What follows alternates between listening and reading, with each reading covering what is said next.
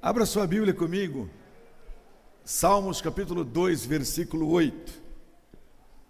Eu quero que você receba de Deus hoje uma palavra muito importante para a sua vida. Estou pensando muito no nosso Brasil. Brasil, terra tão querida, Brasil, terra amada, Brasil de terra fértil, Brasil que acolhe, Brasil que cuida, Brasil que tem muitas qualidades, mas Brasil, povo que sofre. E por que esse povo sofre? Por que sofre tanto o povo brasileiro? Salmo de número 2, versículo 8 diz: Peça e eu lhe darei as nações por herança e as extremidades da terra por sua possessão. A versão que está aí para você é diferente da minha, mas você vai ler comigo. Eu vou só começar e você termina bem bonito, tá bem? Eu vou dizer assim, ó: Pede-me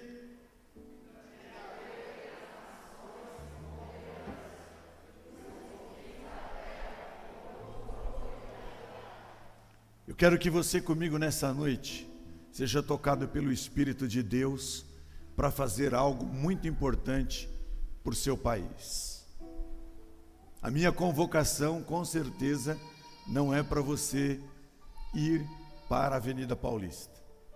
Pode ter certeza disso. Mas a minha convocação para você nessa noite é de ir para um lugar muito mais importante do que a Avenida Paulista é ir para o altar e botar os joelhos e orar pelo Brasil. Porque a resposta está na oração. Na oração do povo que se curva diante do Deus Todo-Poderoso. Estamos acostumados a pedir tantas coisas pessoais. Estamos acostumados a pedir coisas para o nosso bem-estar. Mas precisamos entender que feliz e para ser feliz, eu preciso orar pelo meu vizinho. Eu preciso orar pelo morador em estado de rua. Eu preciso orar pelos líderes de bairro. Eu preciso orar pela minha cidade, pelo meu município. Eu, eu preciso orar por Guarulhos. Eu preciso orar pelo Brasil. Eu preciso colocar o meu joelho no chão e abençoar pessoas por meio da oração. E por que eu preciso fazer isso? Porque a igreja, queridos irmãos e queridas irmãs, a igreja tem autoridade profética nesta terra. Vou repetir: você que é a igreja do Senhor Jesus, você tem autoridade profética. O Senhor nos prometeu: pede-me, e eu te darei as nações por herança e as extremidades da terra por tua possessão. Então, queridos, você pode lembrar de algumas situações do Antigo Testamento o povo precisava pisar solo. E a palavra de Deus diz em Josué capítulo 1, versículo 3, que todo lugar que pisar a planta do vosso pé, eu vos tenho dado.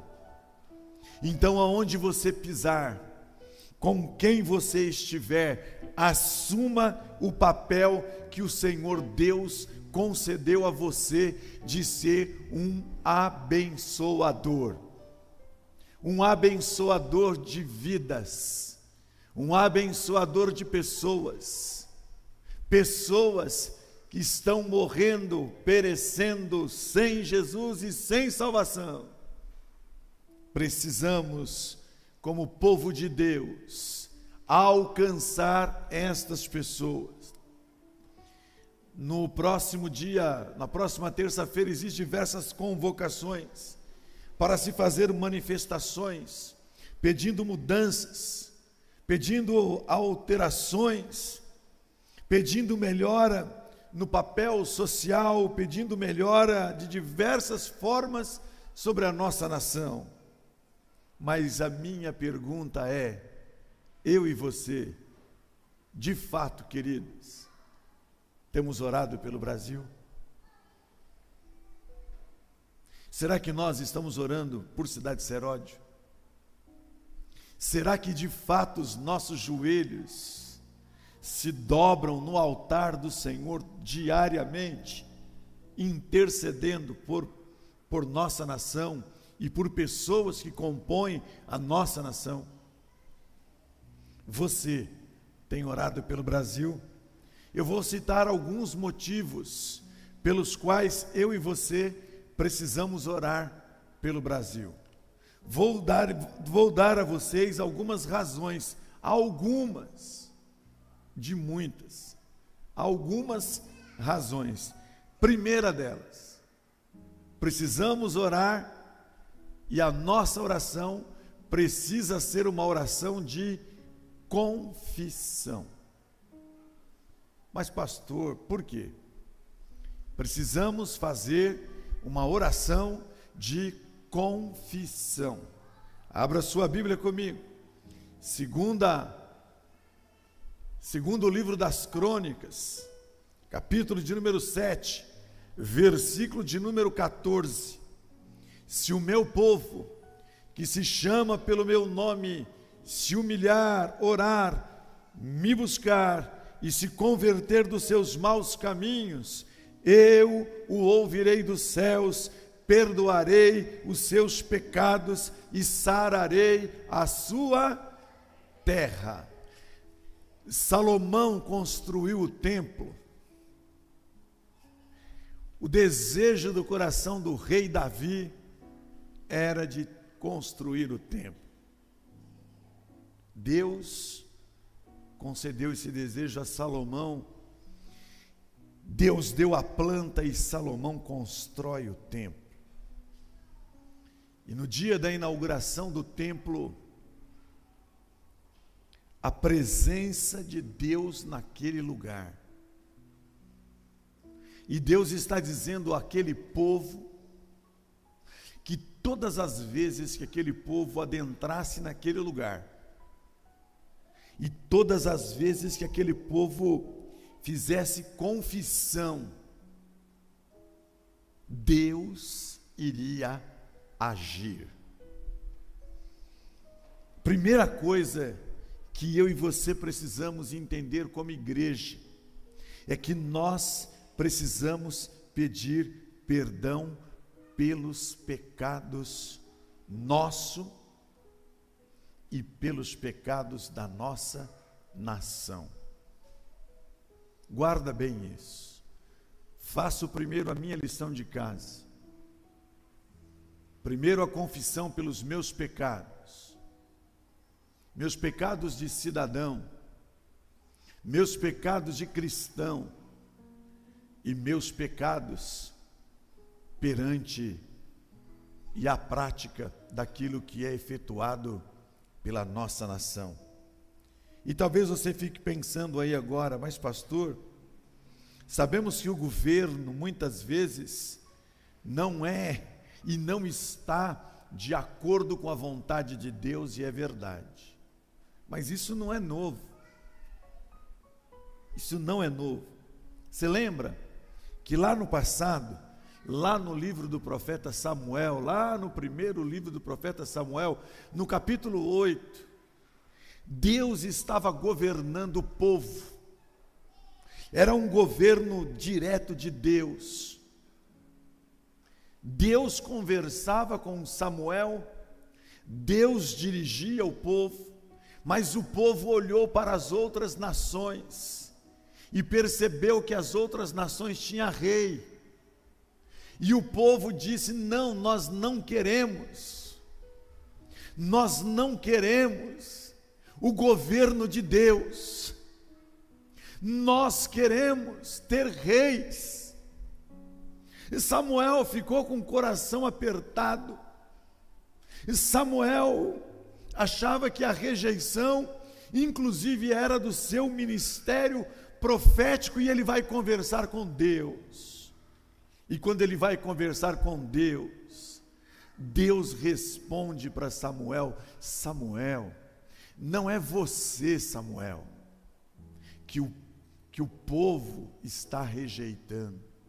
Deus disse para o profeta: o povo, o meu povo, está rejeitando o meu governo. Isso não é novo, queridos. Quantas vezes eu e você estamos rejeitando o governo de Deus e começamos a escolher governos, governantes que nos decepcionam, que nos frustram. Quantas vezes nós tiramos a autoridade de Deus sobre a nossa vida e colocamos a nossa vida debaixo de autoridade de pessoas. E às vezes nem olhamos, nem observamos o perfil de governo desses que ex exercem autoridade sobre as nossas vidas. Foi isso que aconteceu. A solução é pedir perdão a Deus a solução é nos humilharmos diante de Deus. Precisamos confessar o que, pastor? A nação precisa confessar algumas coisas. Primeiro, precisamos pedir perdão pela corrupção. Você está entendendo o que eu estou dizendo? Mas você pode estar pensando comigo, pastor, corrupção governamental? Sim. Mas também corrupção minha e sua. Muitas vezes somos corruptos. Muitas vezes praticamos atos em menor proporção, mas de semelhança igual a daqueles que estão exercendo autoridade sobre a nossa vida. Precisamos pedir perdão pela idolatria. A idolatria da nação, mas as nossas idolatrias pessoais. Precisamos pedir perdão pelos vícios da nação e pelos nossos vícios. Mas, pastor, pode? Pode. Tem crente viciado. Por incrível que pareça, mas tem. Eu não vou citar os vícios, para não chatear você, mas você pode pensar no seu vício. Pode ser o A, pode ser o B, Olha bem, fica mais bonito. Pode ser o C, o D, enfim. Devemos pedir perdão por isso. Devemos pedir perdão por um país que se prostitui, onde crianças, meninas, rapazes, são colocados à beira da estrada, para poder levar algo para dentro de casa, submetem-se a prostituição, mas tem prostituição da internet, tem prostituição das redes sociais, tem prostituição em diversas outras áreas. Precisamos pedir perdão pelos diversos pecados que acontecem no nosso país, pelos diversos pecados que nós não deveríamos adotar e adotamos também na nossa postura achar que somos santos, sendo que muitas vezes nós estamos com pecados ocultos e não confessados na nossa jornada e na nossa peregrinação. Às vezes estamos como Acã, escondendo as coisas. Às vezes estamos carregando aquilo que não é nosso, nos apropriando daquilo que não é nosso tomando conta e posse daquilo que não nos pertence.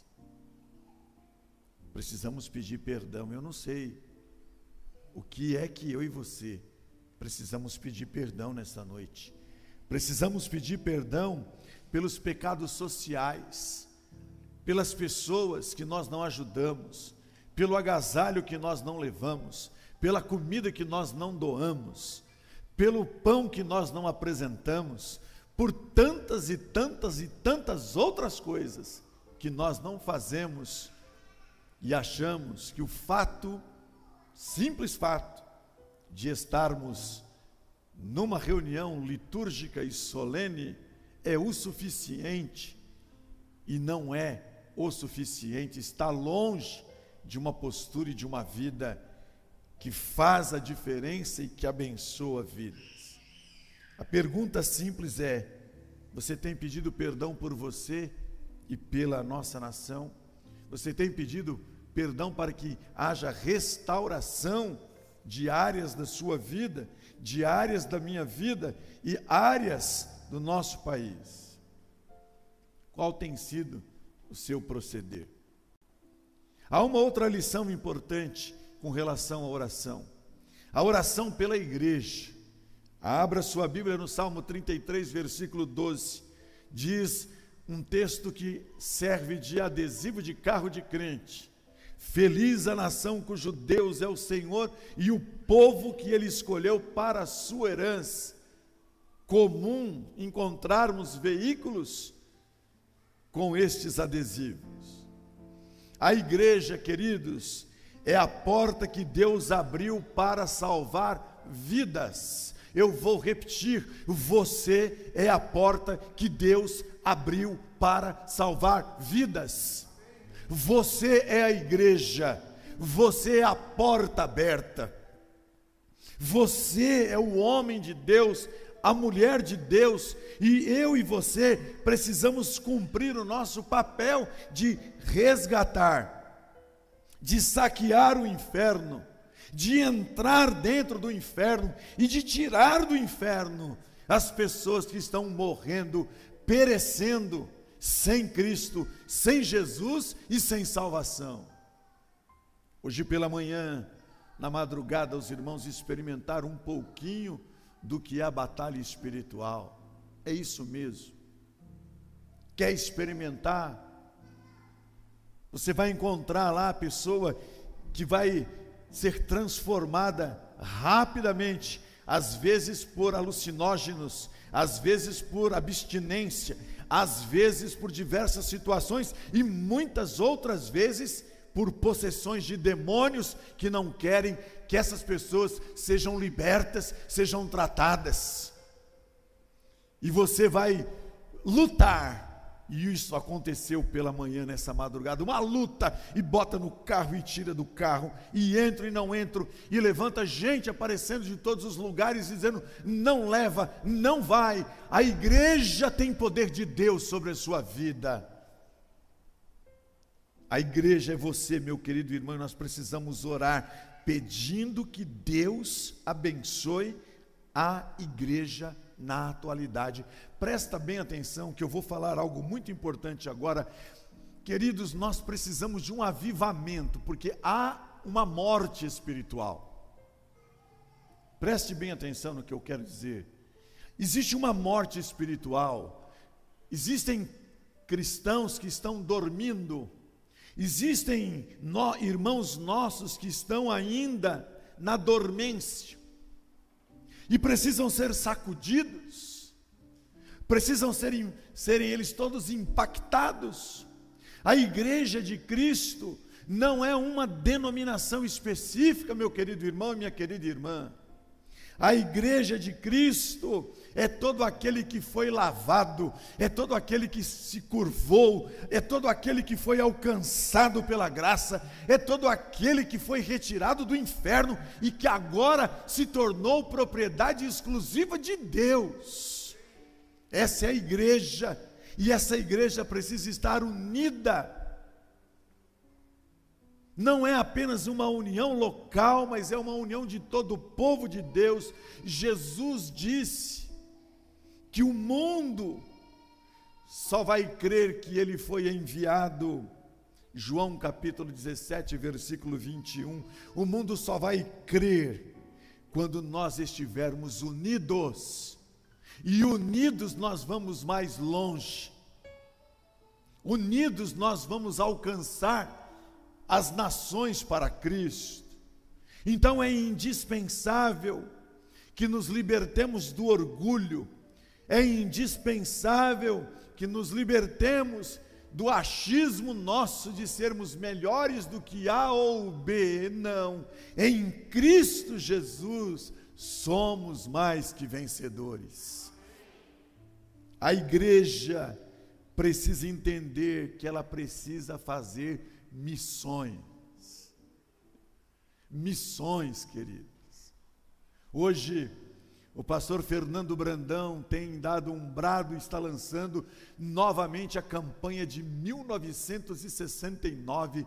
Jesus Cristo é a única esperança. E é coisa de batista, uma carreta enorme, toda pronta, mobiliada, adequada para fazer o trabalho por onde passar. Queridos irmãos, Queridas irmãs, você tem recursos que podem ser úteis nas mãos de Deus para transformar vidas.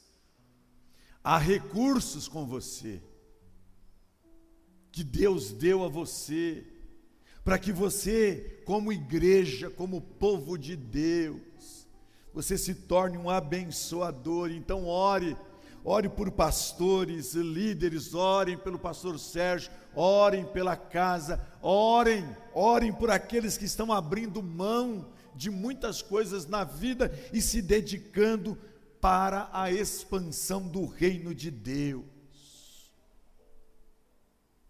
Nossa igreja tem pastor Ismael, Solange, Simoni, Gislaine, e que Deus mande mais gente na área da psicologia. E nós precisamos abençoar esse povo. Vamos trabalhar, às vezes, com remuneração, sim, mas vamos abençoar esse povo que está sofrendo, que está deprimido, que está angustiado, que está cheio de ansiedade, que está vendo bicho onde não tem bicho, pessoas que estão sem esperança, sem expectativa. Então, aqui em Cidade Seródio, aqui na IBCS, eu quero contar com você, minhas irmãs. Vocês dizendo: olha, pastor, manda o povo vir, nós vamos atender todo mundo aqui, porque tem gente desesperada. Precisamos orar e trabalhar juntos para a expansão do reino. Então, ore por pastores, orem por aqueles que estão trabalhando no campo Ore por toda a igreja séria que anuncia e proclama a salvação em Cristo Jesus. Você pode orar também pelas autoridades. Veja que para tudo que eu estou mencionando para você, eu estou te dando uma base bíblica. Ore pelas autoridades. Abre a sua Bíblia aí. Primeira Epístola de Pedro, capítulo 2, versículos 13 e 14. Olha só. Por causa, olha bem, por causa do Senhor. Guarda isso, por causa do Senhor. Estejam, olha bem, por causa do Senhor, estejam sujeitos a toda instituição humana, quer seja o rei como soberano, quer seja as autoridades como enviadas por ele, tanto para castigo dos malfeitores, como para o louvor dos que praticam o bem. Os grandes homens e mulheres, revestidos de autoridade, trazem debaixo de suas fardas e por baixo de suas faixas e por baixo de suas condecorações uma pessoa frágil, uma pessoa que precisa de oração, e eu lembro que a nossa denominação, algum período de tempo, tinha um grupo que orava pelos PMs de Cristo. Ia nos batalhões antes deles saírem, orar, para que Deus pudesse abençoá-los, ampará-los, protegê-los, cuidar de cada um deles, orar pelas autoridades. O primeiro conceito que precisamos mudar é a respeito das nossas autoridades. Então, olha aí, não é por causa da autoridade, mas é por causa da autoridade suprema, e a autoridade suprema é o Deus Todo-Poderoso. Essa é a autoridade suprema, por, por isso, Pedro está dizendo é por causa do Senhor. E se você ama a Deus, se você se submete à autoridade de Deus, você vai entender isso. Mesmo que você não tenha votado, mesmo que o, os nossos governantes façam todas as coisas erradas, mesmo que exista insanidade, mesmo que exista uma loucura, um devaneio, um delírio, uma megalomania, um complexo complexo de poderio total, mesmo que exista isso, nós temos o que ninguém tem: o joelho que ora e o Deus que ouve e age com poder e autoridade. É isso que a igreja, povo de Deus. Vereador, prefeito, deputado, governador, senador, ministro, presidente da república, todos eles precisam só de uma coisa: do meu e do seu joelho. Está disposto? Quer mudar o Brasil? Quer mudar Guarulhos? É joelho no chão, meu querido. Como diz lá na casa de recuperação, pastor Sérgio, é tem que botar a cara no pó. Não é no outro pó. É no pó, pó. Você tem que tomar cuidado quando fala que tem que botar a cara no pó, porque a turma vai achar que é o outro pó da cocaína. Não é isso não. É o pó do barro. É esse que eu estou falando. Deixa eu explicar isso aqui que eu estou em rede nacional. Senão alguém vai pegar só essa frase cortada e vai dizer: o pastor mandou todo mundo pôr a cara no pó. Não, é no pó do barro. Pronto. É esse que eu estou dizendo. Joelho no chão. É o joelho no chão que, que vai mudar a presidência do nosso país o coração do presidente. Não é nada mais do que isso a não ser o poder da oração. É o poder da oração que muda o coração de prefeito. É o poder da oração que muda o coração de senador. É o poder da oração que muda o coração de governador. É o poder da oração. É o poder da igreja que ora. É essa que é a orientação bíblica. Ore. Ao invés de ficar falando mal, ao invés de ficar murmurando, ao invés de ficar blasfemando e trazendo maldição sobre a sua vida, meu irmão. E olha que eu não estou aqui falando de A, nem de B, nem de C, não me interessa se é P para lá, P para cá, se é S para lá, sei lá eu, se é X. O que interessa aqui é que eu sou de Jesus e quem governa a minha vida é Jesus, e Jesus manda eu orar e orar pelos nossos governantes. Então eu vou orar. Eu vou orar e Deus vai intervir. Você não crê nisso, não? Deus vai intervir, ora. Ora. O meu desafio para você, eu disse que não ia chamar você para ir lá para Paulista, não. Faça. Sabe o que você faz terça-feira? Faz um, um altar simbólico na sua casa e consagra lá, ó. Eu vou orar meia hora, uma hora duas horas, três horas, eu vou orar a Deus, eu vou orar por todas as autoridades, sem exceção. E se você puder, dê nome. Mas não faz essa oração assim, porque você é um cristão, querido. Eu acho que você é um cristão.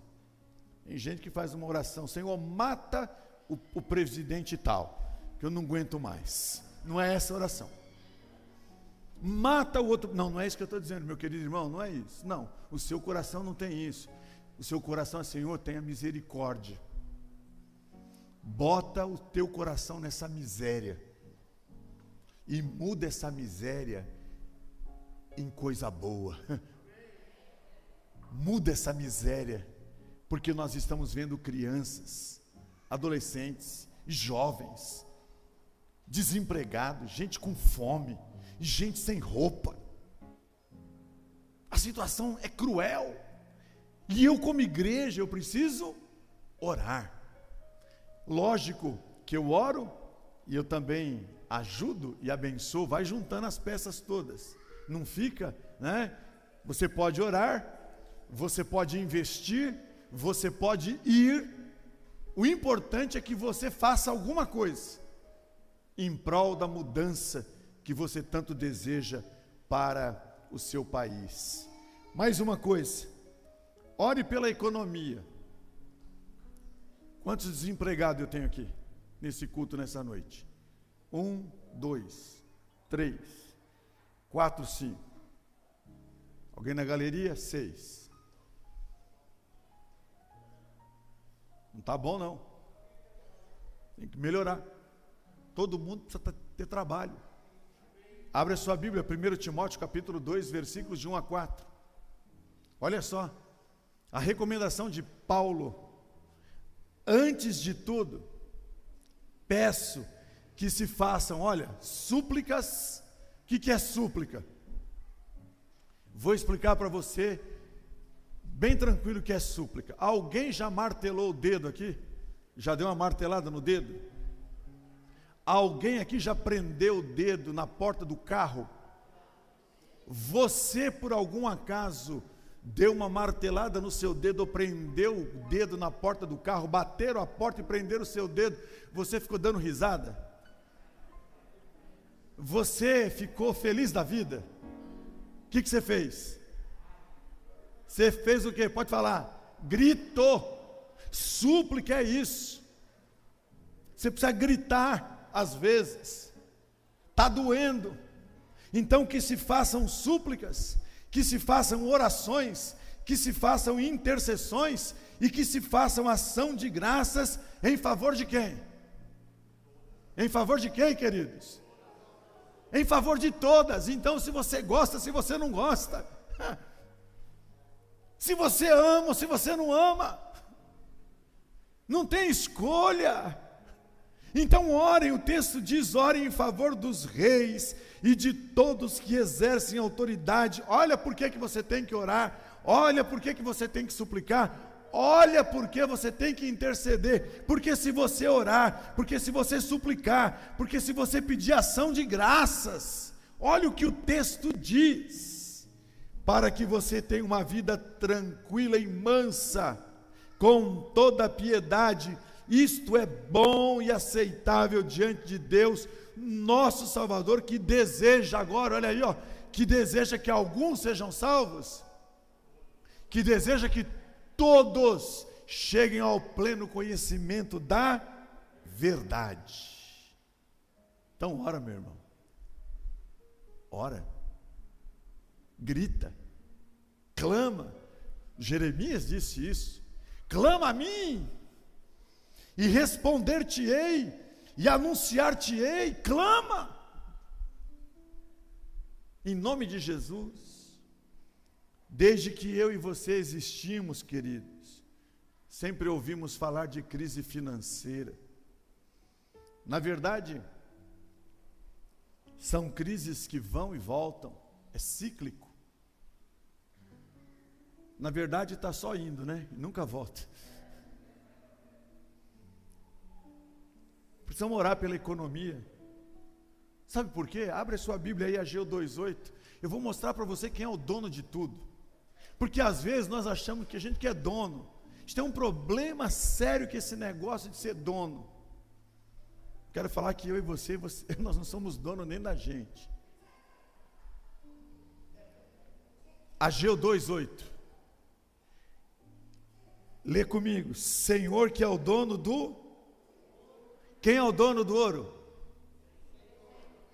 Você está com medo de falar, porque às vezes você está dizendo que ele não é dono, não, né? É por isso que você não está lendo comigo? Quem é o dono do ouro? Quem é o dono da prata? É ele que é o dono de tudo, querido. É ele que é o dono. É ele que tem os recursos necessários para a nossa vida. O que acontece conosco é, foi justamente isso que a gente canta a música assim, ó, tudo é meu, meu, meu, e nada é de Deus. Nós temos um problema sério com isso. A oração pela economia envolve algumas coisas importantes. orarmos para que tenhamos sistema de saúde no Brasil que atenda as pessoas com dignidade. Isso precisa de recurso. Tem insumos.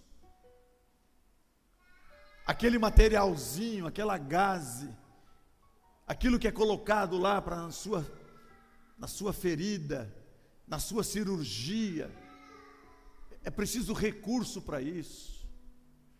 É preciso recurso na educação, porque professor, tem professor trabalhando de graça porque é uma profissão, gente.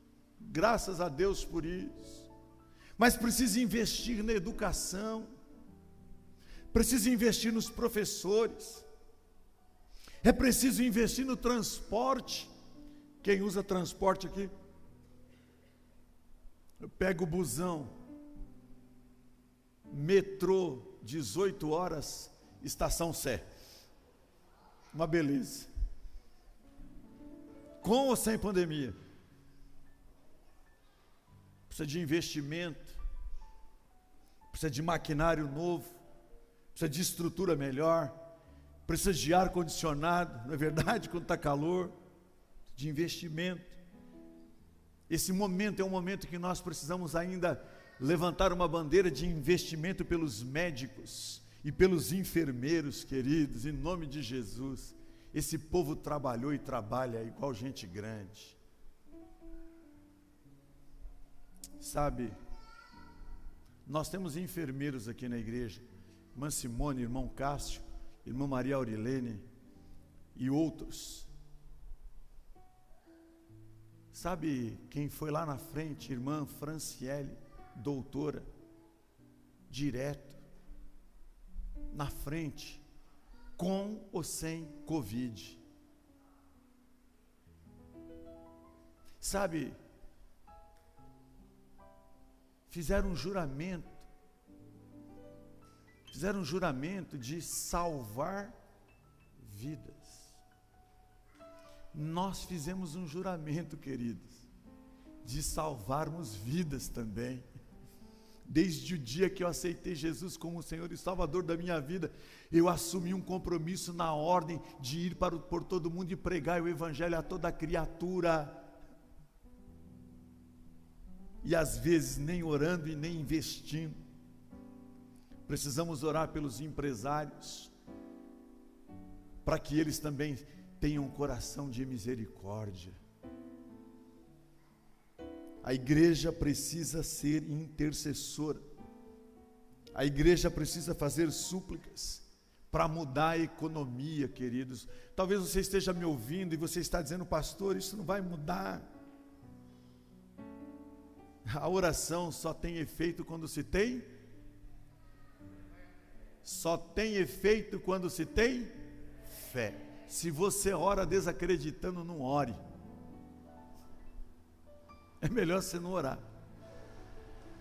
A oração que tem efeito é aquela que você acredita, que você crê no seu Deus que é o dono de todas as coisas. Davi disse isso. Cheguei ao envelhecimento, mas nunca vi um justo.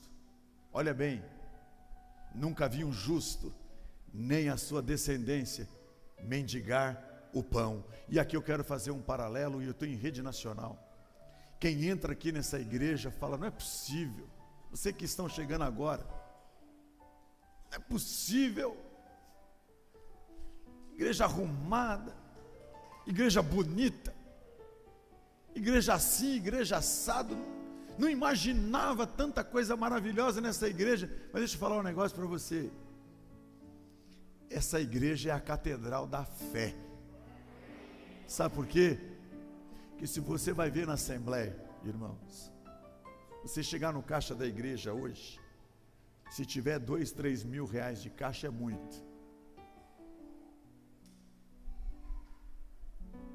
Estou afirmando para você.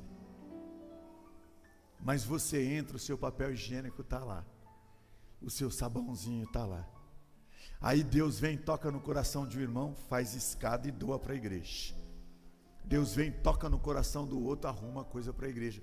Deus toca no coração lá de um amigo meu que é espírita, o outro que é católico, o outro que é umbandista, o outro que é macumbeiro. Deus toca no coração deles, eles vêm e ajudam a igreja da qual você faz parte. Porque muitas vezes você está dizendo que Deus é o dono do ouro e dá, mas você não é um doador. Quiçá contribui com a sua igreja. Por isso, ela é a catedral da fé, porque Deus é o dono de tudo. Então Deus move. Deus move e providencia os recursos necessários. A oração precisa ser feita pela nossa economia. A oração precisa ser feita pelo nosso país. Em último lugar, ore pela justiça. Ah, agora, agora sim, pastor. Agora nós vamos arrebentar tudo. Justiça é com a gente. É aquela outra oração lá. Senhor, aquele meu vizinho está me atormentando, queima o som dele. Não é essa justiça que eu estou falando. Ah, Senhor, tem o pancadão lá, Senhor. Ah, meu Deus, Senhor, desce fogo do céu. Ó, oh, não é essa oração, não. É essa oração, não. Também não é essa justiça aí, não. Romanos 13, versículos 1 e 2. Que todos estejam sujeitos às autoridades superiores, porque não há autoridade que não proceda de Deus, e as autoridades que existem foram por ele instituídas. Assim, aquele que se opõe à autoridade resiste à ordenação de Deus, e os que resistem trarão sobre si mesmos.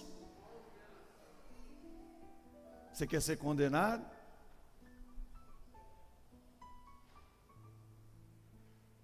Quer?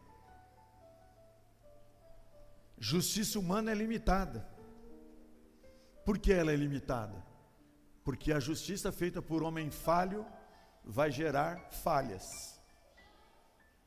Não há nenhum justo, não há ninguém perfeito. Como nós vamos exigir perfeição onde não há perfeição? Como vamos julgar? Somente Deus, o justo, pode trazer justiça para o nosso país. Podemos orar, porque a palavra de Deus diz em Mateus capítulo 5, versículo 6: Bem-aventurado, olha bem, é um contrassenso. Como pode ser bem-aventurado, irmão José, quem está passando fome? A palavra bem-aventurado é feliz. Você já viu alguém feliz com fome? Eu falei aqui na quarta-feira que tem uns irmãos que ficam desesperados e eu descobri depois na rede social, na rede Pipoquinha, Cidade Serote, alguém me contou algumas coisas que aconteceu como um reflexo da minha fala na quarta. Um irmão disse: Eu sou esse aí, pastor. Se aparece tanta coisa na minha barriga que vira uma escola de samba, daquela bem acelerada, quando eu estou com fome. O texto diz: Bem-aventurados que têm fome e sede do quê? Porque serão fartos. A violência, queridos, violência está grandiosa.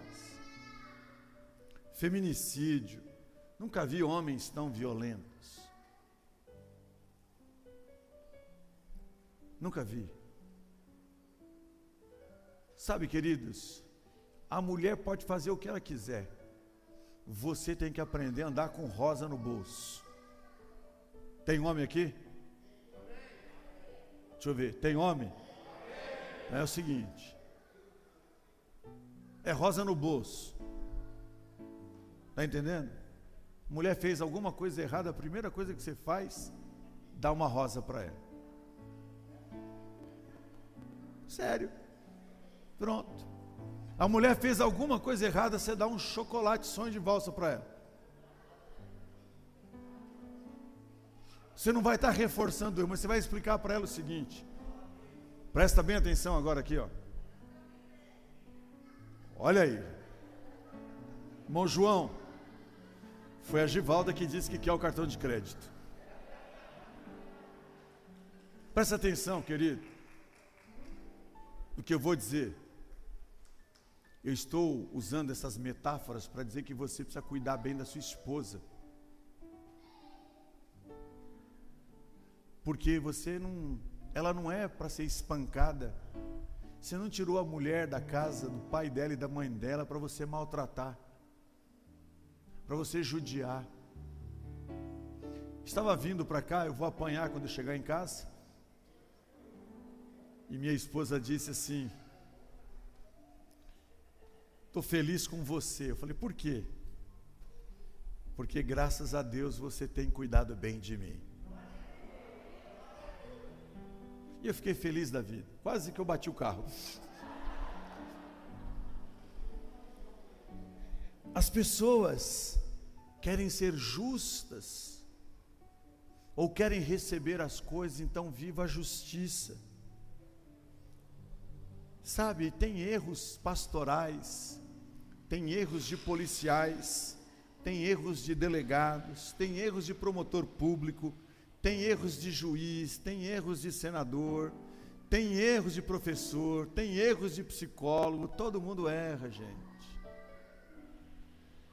E a gente está sempre com pedra. Deixa Deus fazer justiça. E ore para que o imperfeito se torne perfeito.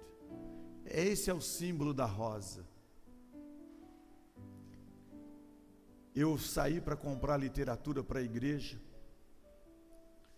e eu tinha um acordo com a minha esposa. Desculpem as deferências pessoais, isso não é muito homilético, tá bom? Mas hoje eu não estou muito homilético, não. E nem hermenêutico. E eu cheguei lá num determinado local, eu falei para a irmã Simone e para o irmão Léo, manda uma mensagem para minha esposa e diz para ela o que é que eu preciso comprar para ela, que eu estava ocupado. E ela disse para eles, eu não acredito que ele esqueceu. E aí eu falei, Jesus, eu vou apanhar. Aí eu peguei meu celular, parei o que eu estava fazendo e mandei uma mensagem. Ela me disse assim: deixa quieto.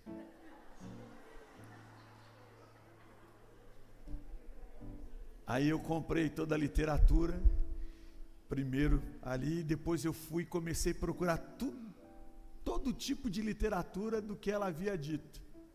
Só não tinha passado os nomes. Eu, literatura educacional, A, B, C, D, conceito pedagógico, A, B, C, D, e fui pegando, pegando, pegando, e arrumei.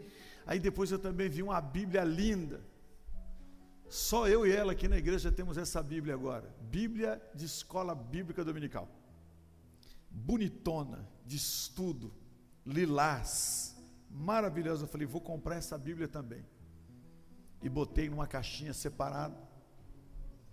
E quando a gente estava voltando, eu disse para os dois: Olha, não me deixa esquecer de passar em uma chocolataria, de preferência Cacau Show. E aí entrei, estava esquecendo, disse, pastor, você não vai na Cacau Show? Ui, é mesmo, preciso ir. Entrei lá na Cacau Show e preguei o melhor chocolate. Perguntei para o rapaz, esse aqui tem licor dentro, esse aqui tem não sei o que, esse aqui tem não sei o que. Eu falei, esse que está arrumadinho, tudo bonitinho, é esse que eu quero. Aí trabalhei na igreja o dia inteiro em oração. Senhor, vai tocando no coração da minha esposa. Tem misericórdia da minha vida. Tá frio. Quando eu cheguei em casa, eu falei, ela sempre gosta de abrir o portão lá devido ao fluxo de veículos. E eu mandei a mensagem, estou chegando, ela Aí eu disse para ela, olha, eu posso esquecer de tudo nessa vida, mas de você jamais eu me esqueço. Tirei a bolsa com cacau show e entreguei. Olha aqui, ó. Aí lá dentro de casa, tá entendendo aí, irmão João? Aí lá dentro de casa eu peguei o pacote, falei, ó, esse pacote é exclusivamente seu.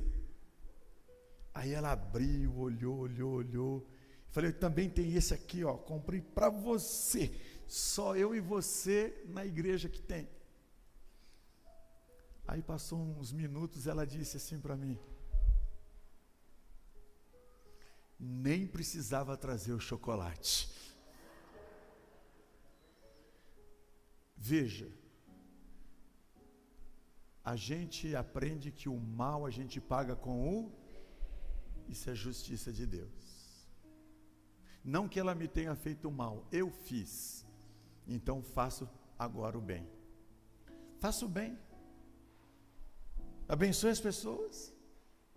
Irmão João, compartilhe o cartão de crédito com a irmã Givaldo. Final, vamos finalizar a nossa fala nessa noite. Salmo 122, versículo 6. E o horário já foi. Salmo 122, versículo 6. Orai pela paz de Jerusalém. Queridos, sabe qual é a nossa Jerusalém? O Brasil. Sabe qual é a nossa Jerusalém? São Paulo. Sabe qual é a nossa Jerusalém? Guarulhos. Sabe qual é a nossa Jerusalém? Cidade. Precisamos morar pela paz. Por amor dos meus irmãos e amigos, eu peço, haja paz em ti. Quantos aqui querem que os seus filhos vivam bem no nosso país? Quantos aqui esperam que os nossos filhos tenham boas escolas, bom sistema de saúde? Quantos aqui querem ter um país melhor? Então nós precisamos orar. As coisas só vão voltar a mudar quando de maneira consciente nós podemos protestar pelas mudanças como cidadão, mas eu quero convidar você a protestar de maneira diferente. Melhor coisa que nós podemos fazer é ir num lugar especial. Esse lugar é o altar do Rei dos Reis. E pedir que Ele abençoe o Brasil. Estou sendo patriota em função da Semana da Pátria. Ore pelo Brasil. Ore por Guarulhos. Ore por Cidade Seródio. A maior revolução que a gente vai conseguir fazer não é com armas. A maior revolução que nós vamos fazer não é no grito. A maior revolução que nós vamos fazer não será feita nas ruas e nas avenidas, mas serão feitas prostrados diante do altar do nosso Deus Todo-Poderoso. E o meu desejo é que a Igreja Batista em Cidade Seródio se constitua numa agência de oração. Que Deus tenha misericórdia do Brasil. E que Deus tenha misericórdia da nossa vida e que Deus nos coloque em oração pela nossa nação, pelo nosso país e principalmente pela igreja. Porque se nós não orarmos, não proclamarmos, não evangelizarmos, não abençoarmos, não amarmos e não nos unirmos, os dias serão mais difíceis.